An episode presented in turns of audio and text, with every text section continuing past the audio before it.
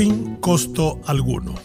La peor zona de confort es aquella donde cualquier cosa que hagas no tiene ninguna consecuencia, o al menos estás seguro que todo lo que haces mal no tiene consecuencia ni costo.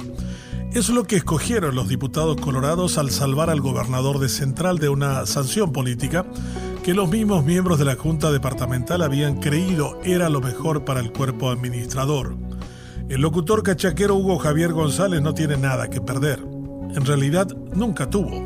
Es el primer caso donde las acusaciones del mismo Ejecutivo y otros órganos contralores de su mismo partido político demuestran que el dinero otorgado para luchar contra el COVID se utilizó para otros propósitos innobles e ilegales, incluyendo la complicidad de organizaciones afines que inventaron facturas y obras.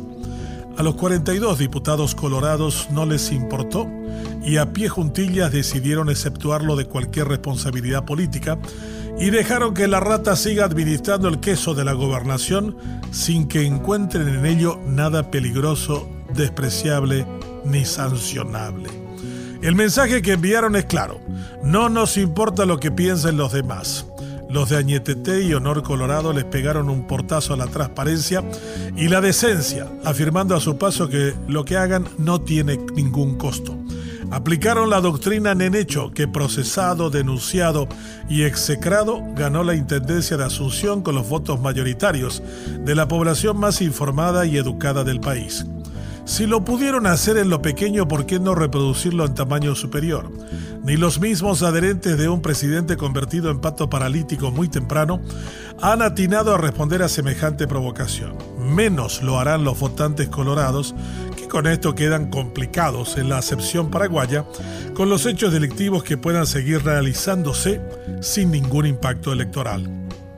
Si esta tendencia se confirma, vamos por muy mal camino. El daño a la República es enorme y la herida a la democracia inmensa. Estas decisiones tienen que tener un costo.